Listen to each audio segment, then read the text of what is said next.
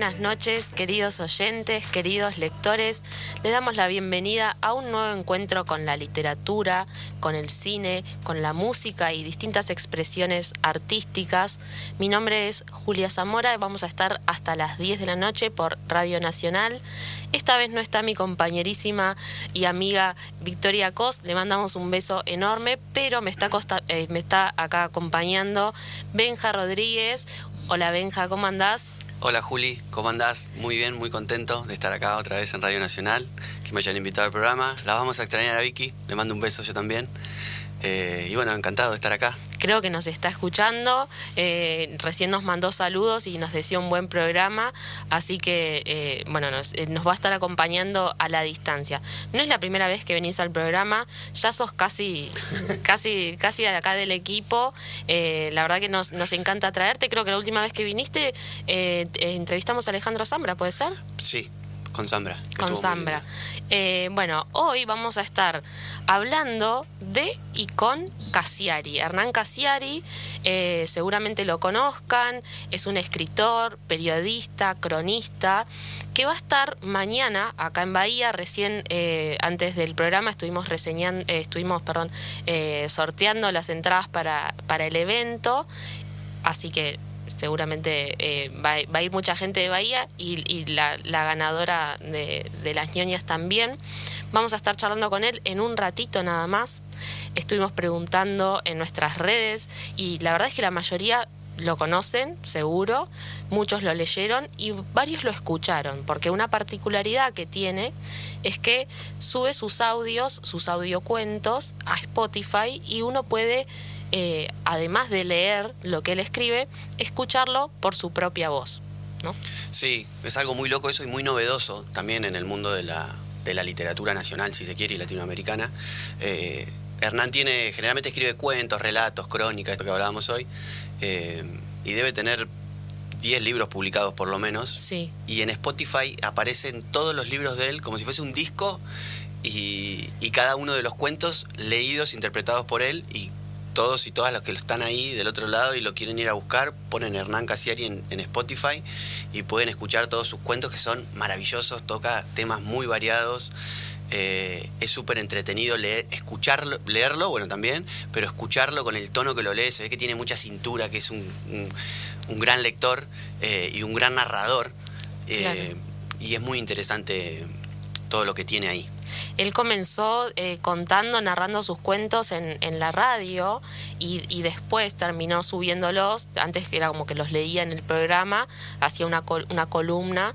Eh, él empezó en Vorterix, de hecho... Eh, sí, incluso creo que antes de que exista Spotify. Él hacía esto por la radio. Claro. Cuando él vivía en, en España, vivió muchos años en Barcelona, eh, y creo que empezó trabajando en Vortex en el programa de Mario Pergolini y todos los miércoles a la mañana, que yo por lo menos lo conocí así. Yo me lo hicieron conocer así. Eh, mandaba un, correo de voz, creo que se llamaba el, segmento de la radio, claro. una cosa así, en donde él contaba algo que duraba tres minutos. Claro, porque de hecho, así como vos decías, este disco eh, de, de, cuentos en vez de canciones, todos duran entre tres y cinco minutos, lo cual también está bueno porque a mí me ha pasado de intentar escuchar audionovelas y no es lo mismo, o sea, la atención no te dura tanto. En cambio, acá, como vos sabés, que es algo cortito, que tiene un, principio, un pequeño conflicto y un desenlace muy próximo, eh, está bueno escucharlo y uno le presta la, atención, digamos, completa. Sí, tal cual. Y, bueno, y esto que hace en el teatro también, que acá va a estar el sábado. El sábado en el, Gran Plaza a las 9 de la noche, eh, todavía quedan entradas a la venta, se pueden comprar ahí en, en la boletería. Eh, y si no, en entrada 1, si no me equivoco. Sí, por Instagram pueden encontrar también todo. Sí. Y, y, bueno, también debe ser muy... Yo nunca fui a un evento así, pero me resulta muy, muy de mucha curiosidad. Eh, Porque aparte se llama Cuentos a la Carta, el evento, y cuando uno entra puede pedir puede escribir, digamos, el, el, cuento que quiere que él cuente. Elegir la playlist. Claro, sería una cosa así, lo cual está bueno porque de nuevo es una forma de atrapar al oyente o al espectador haciéndolo parte, ¿no? Eh, como, como uno también se siente parte cuando lo escucha, porque, porque logra esa cercanía con, con uno que lo está escuchando, y además porque tiene una particularidad y es que muchas veces eh, los relatos suyos parten de anécdotas personales, anécdotas familiares, anécdotas de su niñez, eh, de cosas que pasan con sus hijas. Por lo general pasa mucho eso. Eh, algo, algo, que le preguntó la hija, justo me estoy acordando del cuento este de Hansel y Gretel, que decía como, ¿por qué no lo llamaron por teléfono al padre? Entonces cuando le tuvo que explicar, claro, mi hija no sabe que no siempre existió el celular, porque ella nació ya con esta realidad. Y ahí como a partir de eso, de esa explicación, él reflexiona sobre cómo el celular hubiese impactado en la literatura a punto de, arruinar toda aventura, digamos. Claro, cómo hace literatura de las preguntas cotidianas que les, que les hacen sus hijas en, la vida diaria. Me acuerdo que tiene, él tiene un libro que se llama Papelitos, en donde explica eh, muy pedagógicamente lo que significó la crisis del 2008, la crisis global de la economía, que un día la hija le dijo, papá, ¿qué es una burbuja y por qué explotó así? Una cosa así, ¿no? Claro. Entonces le tuvo que explicar a la hija cómo había surgido eh, toda esa crisis financiera, la burbuja de Wall Street y todo eso, y lo hace de una manera muy pedagógica y muy graciosa además también. Bueno, eh, es, es, loco esto que decís justo pedagógica, porque algo que hablábamos recién decíamos, no es docente, ¿no? No, pero sin embargo tiene esta forma, esta forma de comunicar, que es muy buena y es una herramienta de alguna forma pedagógica también la buena comunicación, eh, sin ser docente. Y por ejemplo, em, yo que esta semana le llevé a mis alumnos a algunos audios cuentos suyos, me llamó la atención, me pareció muy lindo, eh, que algunos de ellos me dijeron, ¿por qué habla así? ¿Es filósofo? Me dijeron algunos de 14 años, que claro, como tiene una forma, viste, como muy pausada, que creo que tiene que ver más con, con la entonación con, con cómo él le da... Eh, sí, ponerle ritmo, ponerle el tono, la textura. Eh, eso se, se, le nota también en su, en su construcción como lector, me da la sensación, ¿no? Claro. Eh, yo conozco un montón de gente que no, que no, es, no tiene el hábito de la lectura y que sin embargo eh, Cassiari los ha hecho leer. Claro, bueno, sí, eso. De hecho, a mí me, pasa que tengo conocidos y conocidas que no tienen un vínculo, digamos, como lectores con el libro y sí lo han escuchado eh, y les ha gustado un montón y, lo, lo, conocí yo así. Esto que él, él, que decíamos que él mucho lo que escribe son como muchas anécdotas de su vida personal, de amigos, de su familia, bueno, cuenta mucho en sus, en sus, cuentos la relación con su padre que falleció eh, y cómo él, eh, por ejemplo, a partir, él construyó una relación eh, con su padre a partir del fútbol, por ejemplo, que era, era algo que los unía y que los, los, los, los, hacía charlar. Claro. y, y cómo con la comunidad Orsay, que él tiene un, primero tiene un blog, después tiene una, una editorial, una revista, después genera una comunidad, hay un concurso que se llama el concurso de la, de la mejor anécdota o una cosa así, en donde todos los que tienen alguna anécdota para contar pueden escribir, lo mandan, después hay un jurado, es una selección, eh, y la mejor anécdota se gana un premio, la publican en la revista, creo una cosa así. Como un, como un, mundial de anécdotas. Sí, tal cual. Y bueno, y casualmente, eh, va, o no casualmente, preciso, el, el nombre de, de, la editorial que elige Orsay que tiene un vínculo con, con, el fútbol. Tiene un vínculo con el fútbol, sí, y tiene una... El, ¿Cómo es que se dice? La, la genealogía, no. La, ¿Etimología? Sí, o el, origen de, ese, de, ah. esa palabra. Él le puso Orsay al blog porque él vivía en, en, en España y estaba indocumentado y se sentía como un, como un sudaca, en realidad, y, lo, trataban como tal. Entonces dice, yo soy un argentino indocumentado acá, y que vivo acá en España y, es como que estoy en Orsay. Claro. Entonces de ahí surge el nombre. Mira, muy bueno. Sí, sí. Y, bueno, también está, vinculado obviamente claramente con el fútbol, es una, metáfora del fútbol. Bueno, eh, mis alumnos me habían pedido que le pregunte de qué equipo es, pero vos me dijiste que es de Racing, muy fanático. Fanático de Racing, igual que Lucio, que es el que, le, le mandamos un saludo a Lucio también. Sí, seguramente cuando lo conozca van a charlar bastante de Racing. Hay, que, hay un par de saludos más para mandar. Sí, a Milo, Miloncho, que me está escuchando, mi hijo en, en, casa, así que le mando un beso grande. Sí, eh, que después, pues, que mirá si de grande se hace amigo de, de la, la, hija de Casiari. Mirá. ¿Te imaginas?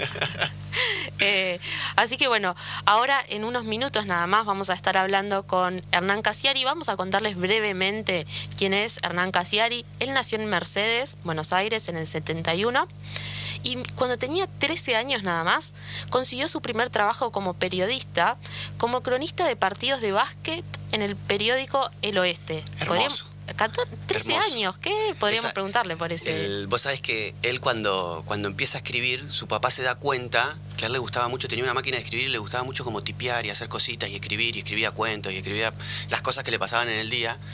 Entonces su papá, que era banquero, cr- creo que era banquero si no me equivoco, bueno, un tipo muy conocido de Mercedes, lo quería todo el mundo y tenía contactos por todos lados. Entonces un día fue al, al- al diario y le dice, che, ¿por qué no le dan un laburo a mi hijo? Por lo menos que, que escriba las notas de los partidos de básquet. Eh, y el papá pagaba en el diario. Ay, para que lo dejen. Para, para que lo dejen y, que, y esa misma plata es la que a él le pagaban después por la nota que hacía. Él se dio cuenta después de eso. Hermoso. Hay, hay un cuento, un cuento anécdota justamente sobre eso que es muy lindo. Como un Papá Noel, ahí Sí, el padre, de- dejando que, que suceda la magia. Bueno, eh, fundó la editorial Orsay, Orsal, Orsay Audiovisuales, que está muy bueno. De hecho, ahora, eh, gracias a una campaña de colaboración, logró que se pueda filmar la adaptación fílmica de La Uruguaya, la novela de Mayral, Hermosa novela. eh, gran Hermosa, novela sí. y estoy esperando eh, la, la película que creo que ya en septiembre de este año se estrena para, para los socios eh, que, Sí. que, que colaboraron para, Para el los proyecto. socios inversores, porque lo, lo- lo curioso de, esa, de ese proyecto es que toda la gente que participa de la comunidad Orsay o que quiere participar de la comunidad Orsay, en realidad lo que hicieron fue como una vaquita. Claro. Entre todos pusieron plata eh, para poder eh, filmar la película. Se juntó toda esa plata, se filmó la película eh, y bueno, y ahora lo que va a pasar con la película Que además se, devuelve la plata. es como una inversión que uno Es como hace, una sí. inversión, la mejor inversión del mundo, porque Sí. la estás, estás invirtiendo en cultura y Tal en cual. cosas hermosas, eh, y que además él en agradecimiento los invita al estreno de la película, pueden viajar a los estrenos de la peli en otros lados. Sí, no solamente eso, también hubo una selección, por ejemplo, en la selección del, del elenco, todos los socios inversores decidían, a ver, eh, Ah, claro. había como mucha democracia en elegir. Uno es partícipe real, no Sí. solamente productor, digamos, tal por cual. poniendo Uno plata. participa de todo el proyecto. Eso está, está buenísimo. Eh, dirige la revista Orsay, donde sube crónicas, y la revista Bonsai, que es infantil, me encanta el parecido y además eh, esto que nos remite a Zambra, publicó las novelas El pibe que arruinaba las fotos, Más respeto que soy tu madre y Seis meses haciéndome el loco, y libros de cuento como España decía el piste, El nuevo paraíso de los tontos, Charlas con mi derecho, Messi es un perro y otros cuentos, El mejor infarto de mi vida, Los consejos de mi abuelo Facho, Todos los derechos reservados y un montón de covers de cuentos clásicos. Eh, y además también eh, se han adaptado algunas de sus cosas, por ejemplo, a teatro. Eh, hizo la adaptación de Más respeto que soy tu madre y también desde el 2021 está desarrollando proyectos audiovisuales. Sí, eh, a mí me resulta muy ambicioso el proyecto de la revista Orsay, que tiene toda una historia y una trayectoria. Va por la segunda temporada y creo que la segunda temporada tiene como siete tomos ya. Es una, una revista que tiene dos particularidades. Primero que uno cuando la agarra, cuando la ve y la tiene en la mano, se da cuenta que tiene un valor estético muy grande, que le ponen mucha dedicación eh, a eso. Parece más un libro que una revista. Está toda ilustrada. Hay muy pocas fotos adentro, si bien hay algunas, pero muy pocas. Es una revista de literatura y cultura general, porque se habla sobre, generalmente sobre literatura y cuentos, anécdotas, crónicas. Se habla también sobre música, sobre cine, sobre teatro. Eh, participan autores y autoras de Argentina y de afuera. Y es una revista que no tiene, que tiene en realidad cero publicidad. Vos la Ah. abrís y no tiene ninguna publicidad ni, ni de perfume, ni de relojes, ni de, de nada. Y, y tiene la particularidad, no sé si ahora seguirá funcionando de la misma manera, pero en su momento, yo me acuerdo cuando la compraba en el 2012, 2013, por ahí, la primera temporada, la revista valía, tenía un precio equivalente a 12, a lo que valían eh, 12 ejemplares del diario Clarín del domingo, por ejemplo. Si el Clarín del domingo salía 10 pesos, bueno, la revista salía 120 pesos. Ajá. Ese era el, el, Claro, la- el patrón que usaban para ponerle un, un precio, un precio como- monetario. claro, la referencia era Clarín. Tal cual, sí. Mirá. Que era como, en realidad creo que era Clarín porque era el diario más vendido del domingo, una Seguramente lo sea, lamentablemente, Sí. pero seguro que, que sí. Eh, está buenísimo eso. También, mira, justo estaba leyendo, eh, también trabajó con, con Gustavo Sala, que el Sí, sí, sí. Gustavo Sala participa generalmente, regularmente en la revista Orsay, lo mismo que Washington Cucurto, Pedro Mairal también.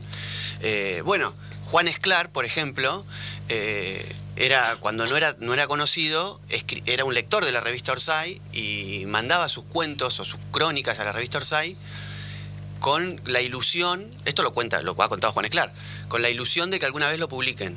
Y siempre que le llegaba la revista, le llegaba la revista y nunca, nunca, nunca se los publicaban.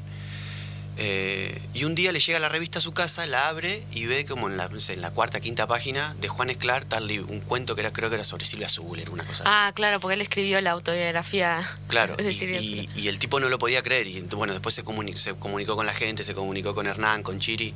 Eh, y le dijeron como, está buenísimo lo que haces, seguí haciéndolo, puedes participar en la revista. Y bueno, y ahí Juan Esclar es como que empieza... De hecho, bueno, lo que hace Esclar es un poco parecido a lo que hace Casieri, él tomó otros rumbos, pero sobre todo la, figura, digamos, que tienen las redes, la presencia que tienen Instagram y todo eso, es bastante, y además la llegada, ¿no? Como que son, son escritores que tienen mayor público, lo han logrado. Sí, tienen la particularidad que están en contacto directo con sus lectores y lectoras. Claro, te eh, responden en Instagram, de hecho. tal cual. Eso, eso es tremendo. Es cero caretaje y lo que vos le quieras preguntar o consultar o lo que sea, los tipos están ahí y saben que si no se genera, hoy en día, si no se genera ese vínculo, es muy difícil, es muy difícil crecer, es muy difícil llegar a todos los lugares. Es que hasta ahora, digamos, siempre el escritor estaba como subido a un pedestal y siempre era como una figura muy lejana. Eh, y yo creo que esto los vuelve más humanos, los baja a, tierra. A tierra, tal, cual, tal cual, que es lo que, lo que queremos todos. Bueno, ya vamos a escuchar un tema porque vamos corriendo a llamarlo a Casiari, estamos muy emocionados acá, como, como unos perros. Eh, así que en un ratito estamos hablando con él. Vamos a escuchar un poquito de música.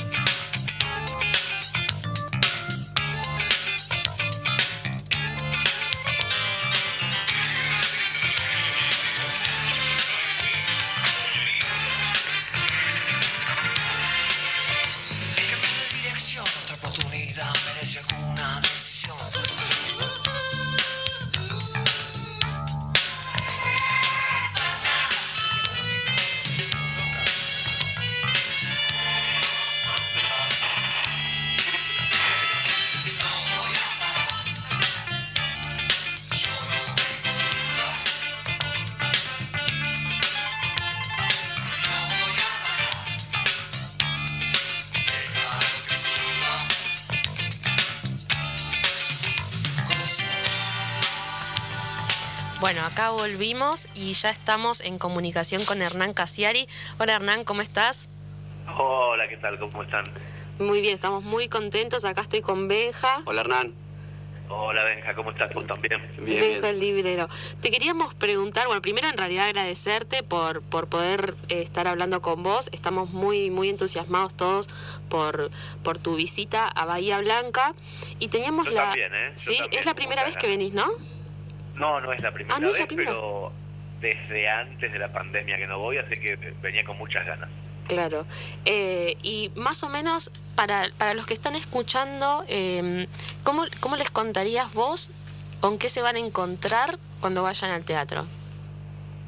Es un espectáculo que debería generar muy poca expectativa, porque soy gordo que lee, o sea que no hay mucho para explicar. Yo espero que vayan con muy poca expectativa. Y, y lo que hay es eso, una- un tipo que es un escritor que lee en voz alta los cuentos que ha escrito. Nada más que eso, yo pido perdón de antemano por las dudas, porque no es un muy buen espectáculo. Bueno, claro, claro que no es así, eh, pero, pero me gusta tu forma de, de venderlo. Esa igual. sinceridad atroz. De Muy no bien. venderlo, mi forma de no venderlo. Claro, sí, sí.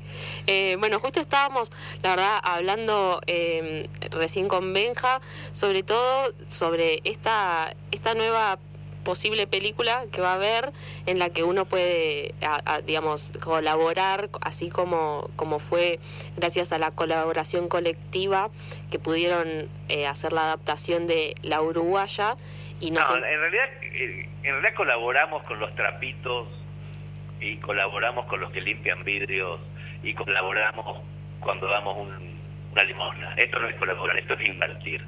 esto es invertir, claro. Esto O sea, son- no es una colaboración, porque da la sensación de que estuviéramos pidiendo por favor que nos regalen dos monedas. O sea, eh, estamos haciendo cine, estamos vendiendo el cine mucho más caro de, de como lo hacemos, y si vos ponés, qué sé yo, 100 dólares, 200, ganás mucho más. Claro, sí, eso es colaboración. Claro, sí, eso estábamos, estábamos explicándolo un rato antes, que uno tal cual hace una inversión eh, que, que después uno recupera lo, lo que invirtió, pero que además también, eh, eh, digamos, ha- hace este papel de, de productor. De, Claro, lo más importante es lo que pasa en el medio, no tanto el objetivo. El objetivo final, obviamente, recuperás el dinero cuando hay suerte, pero sobre todo estás un año entero participando de la construcción de una película o de una miniserie o de un documental, porque hacemos diferentes versiones audiovisuales. Pero, por ejemplo, nosotros filmamos el año pasado una película que se llama La Uruguaya, que se filmó en Buenos Aires y en Montevideo, sobre un libro de Pedro Mayoral Sí.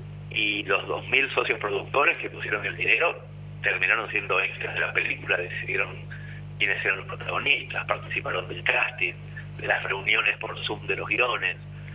No, o sea, no, es que tenés que estar todo el tiempo adentro, pero el que quiere puede estar internado haciendo las películas con nosotros y es muy divertido. Después, al final de todo eso, vendimos la película a una gran plataforma de streaming, nos dieron más dinero del que costó y entonces el que puso 100 gana un poco más de 100, el que puso 20 mil, hay gente que puso 20 mil dólares, gana 40 mil. Y bueno, pero en el medio nos cagamos de risa. claro. Claro. Che, Hernán, y te quiero preguntar, y ahora con el proyecto Peretti, esto que están escribiendo vos y Chiri, el guion de la película, va a ser una película, ¿verdad? Sí. Sí, es una película que se llama La muerte de un comediante. Ah, mirá, ya tiene nombre. Tiene nombre. sí. Tiene nombre. Y empezó la financiación antes de ayer. Sí, hoy Sí, acá con Benja estuvimos. Ya estuvimos haciendo nuestras investigaciones, rompiendo el chanchito y me parece que vamos a hacer... eh, Vamos, vamos, a- todavía. vamos a Bueno, invertir. Los, los bonos, los bonos para este proyecto eh, son de 50 dólares. Puedes comprar todos los bonos que quieras, pero si compras uno, ya estás participando como socio productor. Sí. Mirá qué bueno. Che, ¿y cómo, cómo surge esa, esa que, eso que, que nace de una inquietud, de una necesidad eh, de, de invertir ahí, de, de poner el ojo ahí, de ser, eh, volcar un poco la creatividad que tiene cada uno ahí? Porque esta película que van a filmar con Peretti, eh, ¿el guion lo escribiste, lo, lo están escribiendo o lo, o lo van a escribir vos y Chiri? Sí, en realidad eh, estamos haciendo desde hace muchos años eh, productos culturales de manera autogestiva. Primero y principal la revista Rosaire, nuestro, digamos, producto estrella, Sí. o lo que hacemos con más ganas, que es una revista de cultura y de periodismo sin publicidad, con la intervención exclusiva de los lectores. Y una vez que nos hicimos fuertes en, en la construcción de este producto editorial, haciéndolo por el costado de la industria, eh, dijimos, bueno, vamos a ver si podemos hacer lo mismo con, con el cine. El cine también tiene eh, muchas, mucho bache, mucho subsidio, por favor el Estado préstame plata y esas pelotudes. Y vamos a ver si podemos hacerlo sin, sin papa Estado, sin papá privado, sin nadie. Y empezamos a trabajar fuertemente en una estructura, en una tecnología y en un sistema que nos permita hacer películas, series, miniseries y documentales sin que haya un papá con dinero que nos diga si podemos mostrar una teta o no, si podemos decir esto o no, que es lo que termina ocurriendo cuando te prestan plata. Claro.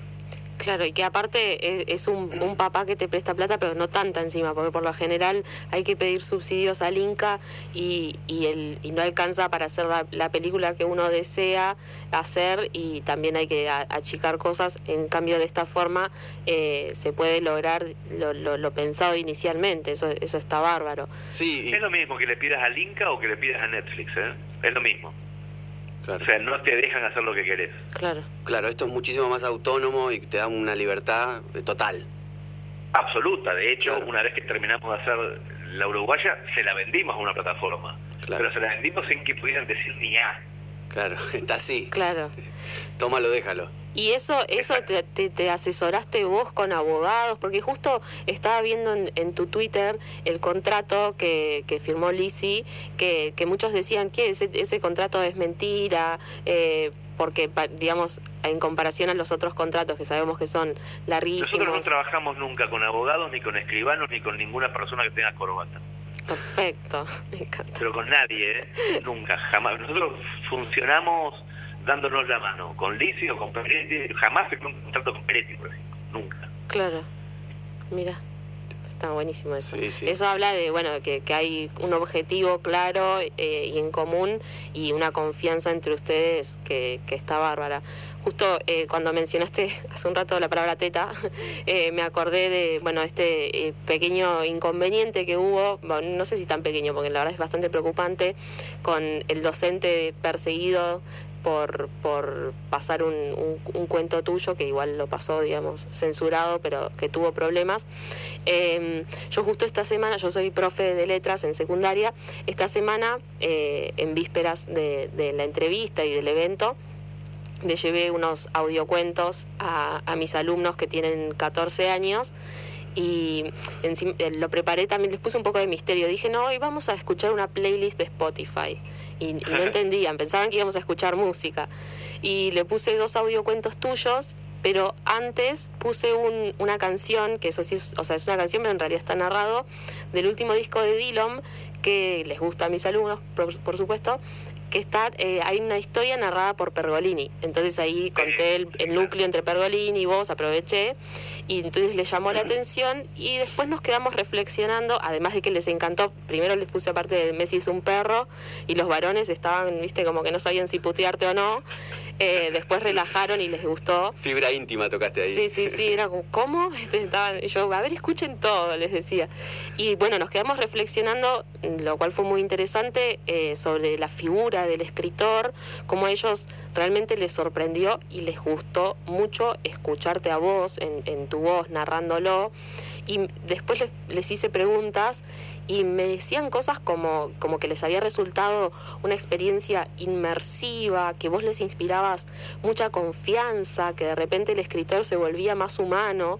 Eh, y todos me dijeron, digamos, que su experiencia o su contacto así con la literatura les parecía mejor, más lindo. Qué bueno, ¿no? Hay algo que tiene que ver con, con el escuchar en vez del leer. A mí me parece que en, que en la lectura, no solamente en los chicos, sino en todos nosotros, las personas que no tienen un ejercicio continuo de lectura y que no leen bien, no se pueden eh, formar las ideas en la cabeza. En cambio, en escuchando sí ocurre rápidamente. Y entonces da la sensación de que las ideas eh, fluyen mucho más aceitadas en la cabeza cuando alguien las escucha que cuando alguien que no tiene la costumbre de la lectura las lee. Y eso ayuda muchísimo, porque finalmente lo que ocurre es que la historia está en la cabeza del otro, que es lo que pretendemos independientemente del formato. Claro, tal cual. Y justo hoy estábamos hablando con Benjas un rato que si bien es una novedad que, que vos incluís, de hecho, eh, contando los audios antes de que esté eh, la plataforma de Spotify para que se suban, también el, el comienzo o el, el, origen de, del intercambio y de compartir la literatura era así, oral. Eh, Sí, claro, antes, antes del invento de la imprenta, Claro. lo- los jugulares tenían que contar en voz alta las historias porque si no las perdíamos. Y contarlas así de, de bien como vos, digamos, para porque hay que hay que atrapar al Hay que tener público. un arte, un arte para narrar ahí, sí, tal cual. Sí, sí. Sí, sí, claro, pero sin duda, el- a mí me parece que la lectura en voz alta, gracias al podcast, al audiolibro y a la tecnologi- tecnologización de todo lo audible, está de vuelta de moda fuertemente y eso es muy bueno.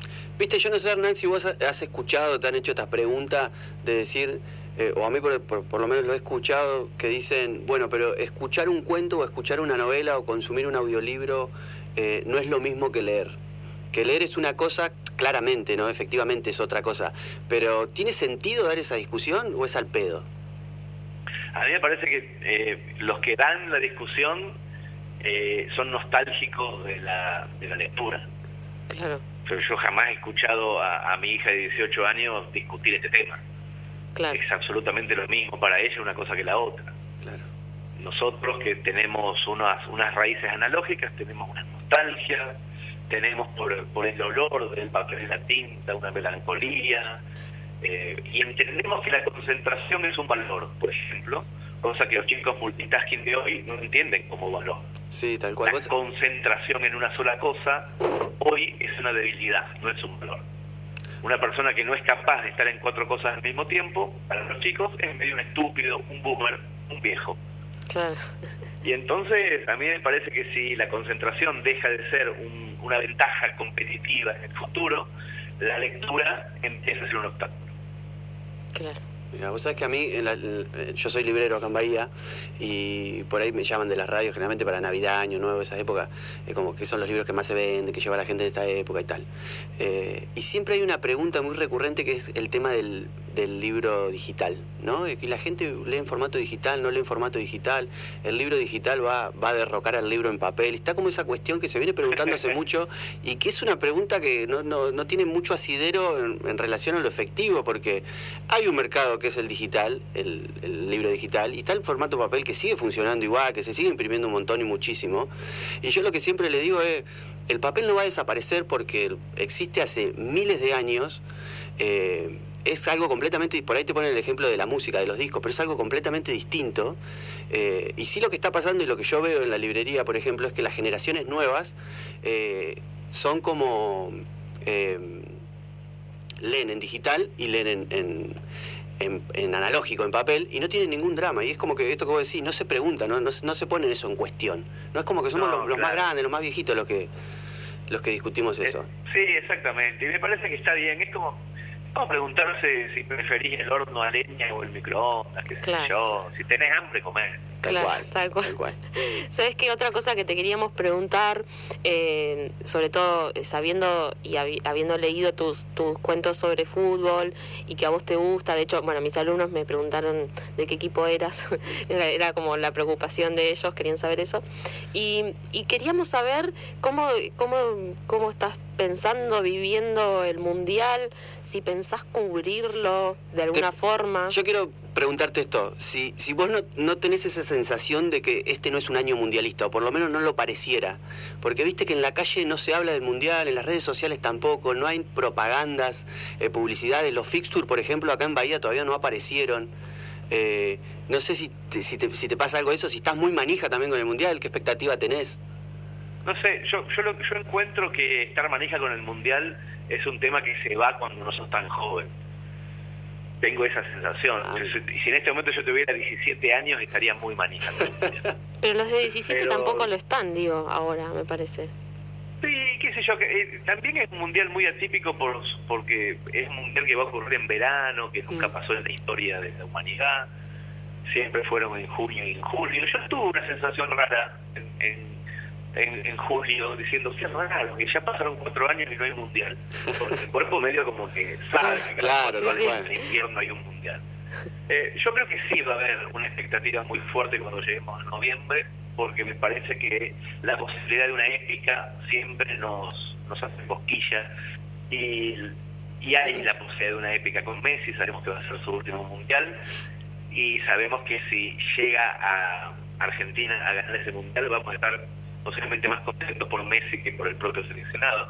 Entonces esa épica nos despierta, nos despabila un poco. Eh, yo creo que sí va a haber una expectativa, pero al mismo tiempo creo que si tenés más de 50 años y el fútbol sigue siendo lo único que hay en tu cabeza, tenemos un problema. Claro, está bien. Bueno, esperamos eh, eh, leer algo tuyo cubriendo el, mundial. Una cosa que te queríamos preguntar también tiene que ver con cuándo escribís, porque haces un montón de cosas, sos empresario, tenés eh, tantos proyectos, viajes, Sos padre. sos padre. Eh, ¿Tenés algún algún momento del día, alguna especie de rutina? Eh, de decir, bueno, a ver, eh, yo a tal hora escribo, antes me tomo un café, eh, no me gusta escribir en mi casa. ¿Tenés al- al- algún toxito así de, de escritor? Eh, yo dejé de ser escritor hace un montón de años. No, eh, así, ser escritor tradicional que escribe un cuento, Sí. hace más de siete años que no lo hago. Pero sin embargo me siento a escribir. Pasa que escribo otra cosa, escribo proyectos. Y hay que escribirlos y hay que convencer a un montón de gente para que te ponga un millón y medio de dólares para hacer una película. Hay que escribir cuentos, ¿eh? Escribo cuentos sin parar. Pasa que son cuentos, los personajes son las personas y, y los conflictos son reales. Pero sentarme a escribir el cuento de una señora, ¿qué es eso? O sea, me parece que si yo me sentara a hacer eso sería un vago. Bien. Y cómo- entonces, y que lo que vos escribís, por ejemplo, vos decís proyectos, así denominarías, ni, ni literatura. Claro, claro. Yo, por ejemplo, hoy estoy cerrando las bases y condiciones de un concurso de ideas cinematográficas para alumnos secundarios al nivel superior en Argentina. Increíble. Una cosa que voy a, seguramente voy a difundir de acá a dos semanas y que va a ser una bomba. La escritura de esas bases son literatura, en mi cabeza, Claro. pero no son lo que se entiende tradicionalmente como un cuento. Mira. Mira. ¿Y, y, y lees? ¿Es constantemente? ¿Estás, estás al tanto de las cosas que van, pu- se van publicando en Argentina, en Latinoamérica? ¿Te resulta No algo tengo de.? la menor idea, Benjamín. Nada. Hace más de 20 años que no leo una línea. Wow. Mira, nos quedamos así, estamos como pensando en Sí, las yo estaba pensando, eh, la gente que se va que se va a poner triste cuando vaya a la librería a buscar, che, a buscar algo nuevo de Casiari y diga, no, no tengo más nada de Casiari. Claro. No, sí, sí, como que no. Yo saco un libro todo el tiempo. Pasa que no, no son libros que escribo hoy. Pero Ah, son cosas que ya, ya tenés escritas. Vos fíjate, mi último libro, Sí. que es el duodécimo, se llama 100 covers de cuentos clásicos. Sí. Es la reescritura de los 100 cuentos que más me gustan de la literatura contemporánea. La reescritura. Covers. Sí. Pero eso cuando... ese libro es un libro que tiene más de 400 páginas. Atrás de cada cuento tiene un código QR que vos lo escaneas con el teléfono y podés escuchar al cuento. Porque entiendo que la gente ya no lee y me parece muy bien. Pero sí, saco, saco libros todos los años. Pero esto que esto que hacías en la radio, poner con Pergolini en su momento, con, con Perros de la Calle, estas crónicas diarias, esas cosas, ¿no seguís escribiendo más ese tipo de, de cosas? No, no, yo hace mil años que no escribo. Ah, mira, no tenía ni idea. No, y, y tampoco escuchás audiocuentos, audiolibros, nada. No. No, no, miro muchas series, me gusta mucho ver series de televisión, películas, pero eh, no, no, no, no hago lectura y de audiolibro no, me parece muy aburrido, como, como, como generalmente es una voz muy neutra, medio entre lo gallego y lo mexicano, cómo hablan y todo eso, no, me divierte. Y en cambio me gusta mucho el podcast, escucho muchos podcasts de ficción y de no ficción, pero audiolibro no tanto. Claro. Y bueno, ¿y, al- ¿y alguna serie que te haya impactado o que hayas visto últimamente? Eh, la última que sacaron de Yossi, el espía arrepentido, que está basada en un libro de Miriam Lewis, me pareció muy buena. De las mejores cosas argentinas que viene el año. Justo eh, hace, Sí. estábamos hablando de esa hace un rato, estábamos comentando eh, Santa ¿Te Evita. gustó? Sí, me encantó. sí, Le me estaba preguntando a Benja por el libro porque sé que el libro tiene como más rosca política. El libro es alucinante, Sí. alucinante. Sí, la serie es una locura. Y, y, y buena. Y- y se la palpita la segunda bien temporada. Y, y esperamos una segunda temporada Sí. muy fuerte también. Sí, sí, porque nos quedó, nos dejamos manija con el final. Sí, sí, sí, sí. Eh, Bueno, no sé, Benja, si vos le querés preguntar algo más. Eh, sí, yo quería preguntarle, bueno, eh, esto un poco que contabas del proyecto audiovisual de Orsay y de la, de la editorial Orsay, de la revista que está espectacular antes, antes del cuando hacíamos como la introducción a, la entrevista, eh, yo contaba que a la revista la, compro hace años desde que salió. Me acuerdo cuando me llegó el primer número que estaba enloquecido, que me encantó eso, ese formato, la estética que tiene, la calidad de la hoja, las ilustraciones y todo. Eh, y bueno. ¿Y la llevabas a la librería? ¿Estaba en la librería? Está, en la librería la vendemos, sí, la pido cada vez que sale. Eh, la vendemos, creo que creo que acá en Bahía somos los únicos, los únicos que la vendemos es lo que le eh, contaba yo a los chicos recién, antes de, que nos pusiéramos en contacto, que, que Quijote en Bahía es el único lugar que tiene mis cosas.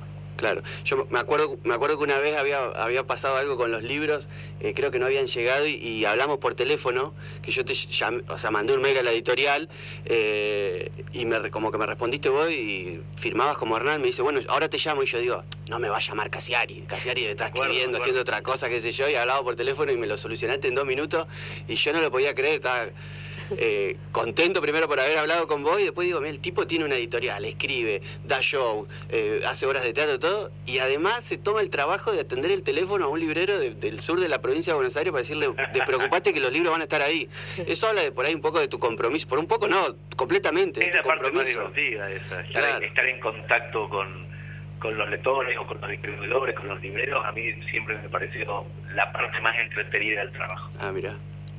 Che, y, con la comunidad Orsay, con toda esta gente que está participando ahí, que interactúa y todo, ¿qué, te genera eso como, como autor, como escritor? Como decir, che, publico algo, o bueno, en su momento cuando escribías publicaba algo, y está toda esta gente pendiente, me escribe, eh, opina sobre lo que yo digo, se ponen a discutir entre ellos sobre los temas.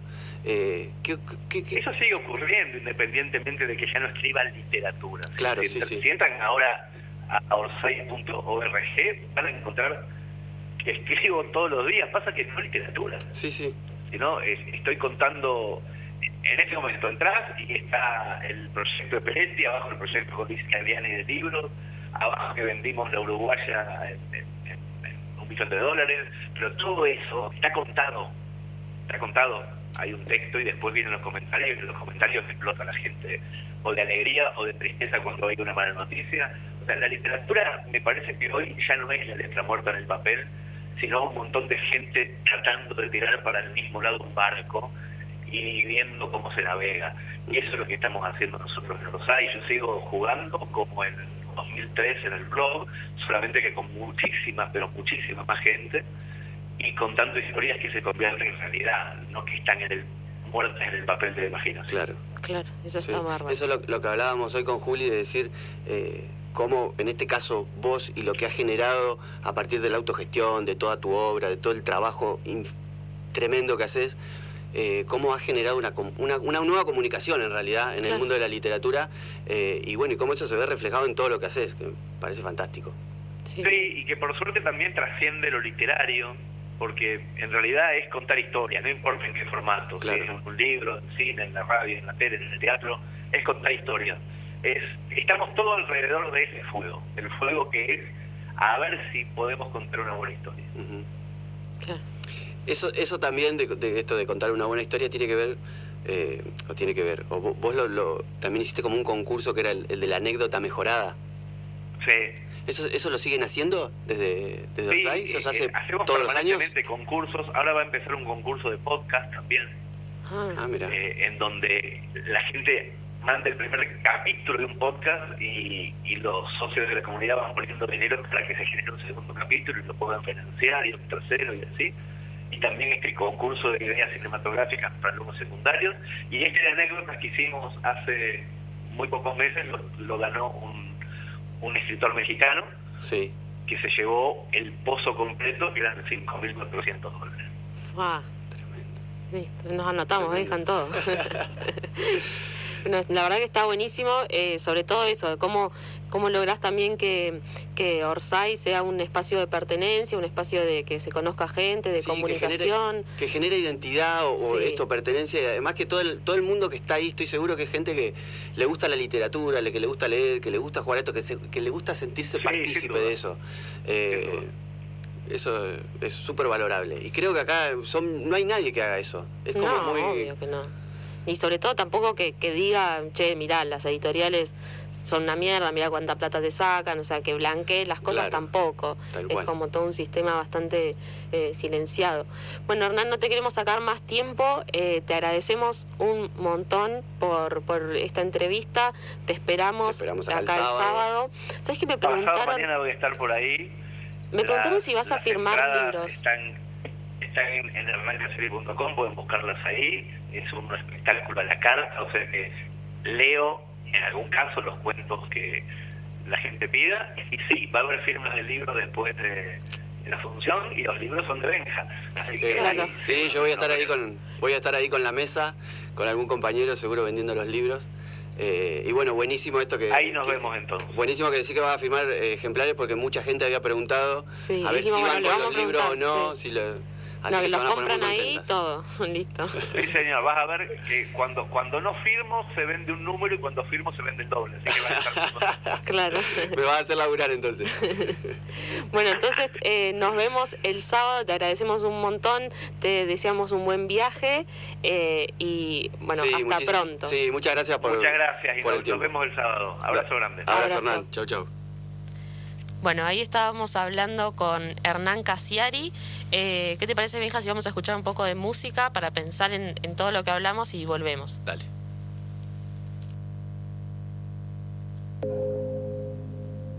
Yeah. Brr. It's Venezuela real trampa. Es que, más poco. Ah, escucha. Yeah. Moca con adelantada, técnica que te puede marcar Orsay. Andamos igual, fuera de juego porque no existe ni hay. La ambición son la mami, el dinero, la hierba y los night. Irme para el extranjero y apoderarme de la SAI. Orsay, Orsay, Orsay, Orsay, Orsay, Orsay, Orsay, Orsay, Orsay, Orsay, Orsay, Orsay, ah. Quiero billetes verdes, vestirme de Gucci, Nautica y Valenciaga. Llegó el baigón con olor a piña que mata a cualquiera de las plagas. Moja con el mal de chaga y las palabras con envidia. Que mientras puede pasar hambre, otro quiere más kilo en esa parrilla. Como dice un compadre, todo lo que haga lo haga con fe. Como dice Aso, también de seguro en un rato me pongo a valer. En el minuto 90 todo es posible, cualquiera te puede hacer gol. Pero no todo el mundo solo quien maneje bien ese balón. Orsay, te marcaron la línea, te pasaste la raya. Creen que conseguirlo es fácil y sin trabajar nada de esto es papaya. Pero para allá quiero el money, de una quiero esas lucas. El dominio es mi principio, por eso cualquier jugada este le ejecuta. Moja con adelantada, técnica que te puede marcar Orsay. Andamos igual, fuera de juego porque no existe ni hay. La ambición son la mami, el dinero, la hierba y los night. Irme para el extranjero y apoderarme de la SAI. Orsay, Orsay, Orsay, Orsay, Orsay, Orsay, Orsay, Orsay, Orsay, Orsay, Orsay, Orsay, ah. Y todo sea por la luca menor, poco dinero para la puta que nunca anda seca, siempre está mojada, qué cosas serán las que chupan. Todos esos que se acercan saben que están ahí por todo lo que tienen. Eso por todos los bienes, también porque quieren del nene, que sería Marcelo y Cristiano, que sería tu citato más malo. Si era tu regalo. El contenido no es que es malo, tampoco que sea bacano. De bola que por el dinero, pero los tramposos no vamos a cambiarlo. La jugada siempre es una y es que tu jeva se pierda con todos mis perros. La jodemos un rato en el carro y nos la llevamos para el cerro. La que como Riri a la derecha y la catira está a la izquierda. Moja con la puerta que abre, de seguro está con las piernas abiertas. Cuidado con adelantar, técnica que te puede marcar Orsay. Andamos igual, fuera de juego porque no existe ni hay. La ambición son la mami, el dinero, y apoderarme de la SAI. Orsay, Orsay, Orsay, Orsay, Orsay, Orsay, Orsay, Orsay, Orsay, yeah. Orsay, yeah. Orsay, yeah. Orsay, yeah. It's Venezuela real trampa. Ha. RP, nigga. Skere. Chuck en el beat. Karen las teclas. Y John Boy, nigga. Bueno, ya estamos de nuevo, ya se nos fue volando el programa, siempre pasa lo mismo, uno llega y dice, a ver, no sé si me va a alcanzar eh, las cosas para decir, y después al final queda todo afuera. Estábamos escuchando recién un tema que se llama Orsay, precisamente porque siempre de música temática.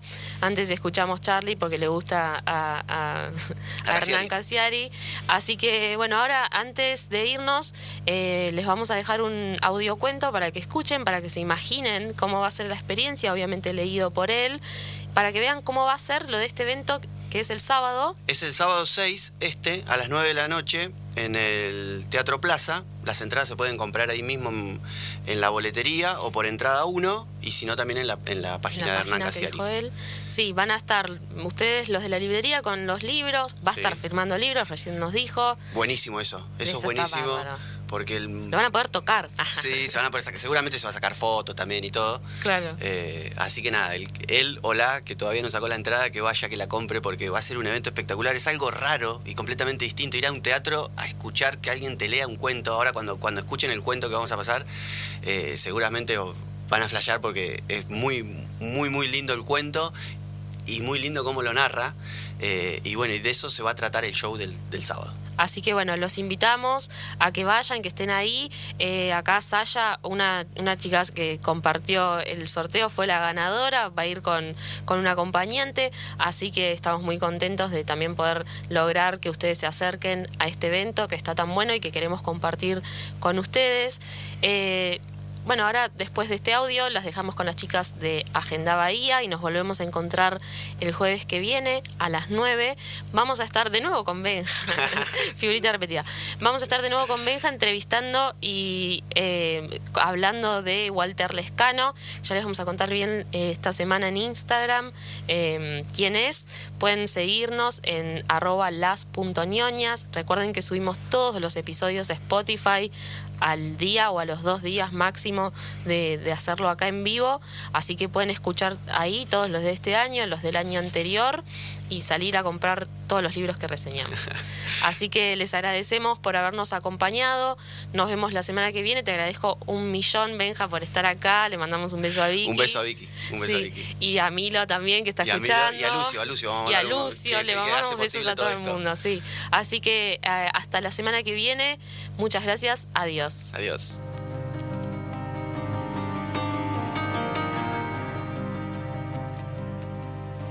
El otro día me encontré en la calle una máquina de escribir vieja, una Olivetti, igualita a la que usaba mi papá, y me la traje a casa. Mientras limpiaba me acordé de cuando yo tenía dos, tres años y perseguía el taca, taca, taca que llegaba desde el comedor de mi casa. Cuando yo era chiquito, no había maravilla más grande que mi papá sentado frente a la Olivetti. Yo arrastraba una silla y me trepaba para verlo, era increíble. La fila de hormigas que aparecía en la hoja se detenía solamente cuando él se mordía el labio. Y cuando levantaba las cejas, volvía el sonido, taca, taca, taca, taca. Lo que más me gustaba era que llegara el final de una línea, porque el mejor de todos los ruidos era el timbre del salto de carro. ¡Cling! Había que mover el rodillo, o las hormigas se podían caer y eso podía ser fatal. Y mi papá era mi héroe, salvando hormigas. En aquellos tiempos lo único que yo quería de la vida era usar la Olivetti, aprender a usar ese juguete. Sentía que esa máquina era el mejor juguete de todo el mundo. La Olivetti que encontré en la calle es idéntica a la que tenía mi viejo. Después de limpiarla la puse arriba de un estante como si fuera una reliquia y ahora la miro todos los días. Y cada vez que la miro mi cabeza vuelve a las épocas en que yo no sabía leer. ¿Se acuerdan? ¿Ustedes cuando no sabían leer? ¿Se acuerdan de ese tiempo? Cuando yo tenía dos, tres años me fascinaba que los adultos se quedaran en silencio frente a las hojas enormes del diario La Nación y que movieran los ojos para entender a esas hormigas en fila. Una vez yo estaba solo en el baño y me concentré fuerte en una letra del diario que parecía un anzuelo, era una J, pero yo no sabía, a ver si la podía leer a esa letra. Y como no pude leer nada, pensé una cosa muy paranoica. Pensé que los adultos tampoco veían nada en esos garabatos y que en realidad se burlaban de mí todo el tiempo para después a solas divertirse a costa de mi ingenuidad. Qué enfermo pensar eso a los tres años. Y entonces salí de ese baño y le empecé a romper las bolas a Roberto, mi viejo, para que me enseñara el truco de leer. Y una tarde Roberto se apareció en casa con un libro que se llamaba UPA, su propio libro de lectura de primer grado, un libro muy peronista, y al día siguiente, tres años antes de que yo empezara mi escuela primaria, mi papá usó la Olivetti y me enseñó a leer y a escribir. Yo no sé si mi viejo supo alguna vez que aquella época, 74, 75, yo me divertí como un chancho al lado de él. No sé si alguna vez le dije que cuando yo tenía tres años buscaba un gesto de asombro en sus ojos y que la curiosidad que yo tenía por aprender quedaba en desventaja frente a las ganas de que él hiciera ese gesto cada vez que yo acertaba una letra. Él levantaba las cejas y decía, muy bien, negrito. Y eso para mí era la gloria. Yo aprendí a leer y a escribir en el comedor de casa mientras se freían las milanesas. Roberto volvía de trabajar a las 8 y yo lo esperaba con el libro UPA en la mano, desesperado, sentado en la Olivetti, para que él me explicara todo lo que había que saber. Nunca, ninguna noche llegó tan cansado como para decir hoy no. Ahora mi padre está muerto pero cuando todavía estaba vivo y yo vivía en Barcelona, él me escribía mails preguntándome cómo hacer para instalar el Skype o para encontrar un icono perdido del escáner, y yo le contestaba con mucha paciencia de qué manera, usando el botón derecho, él podía poner un acceso directo.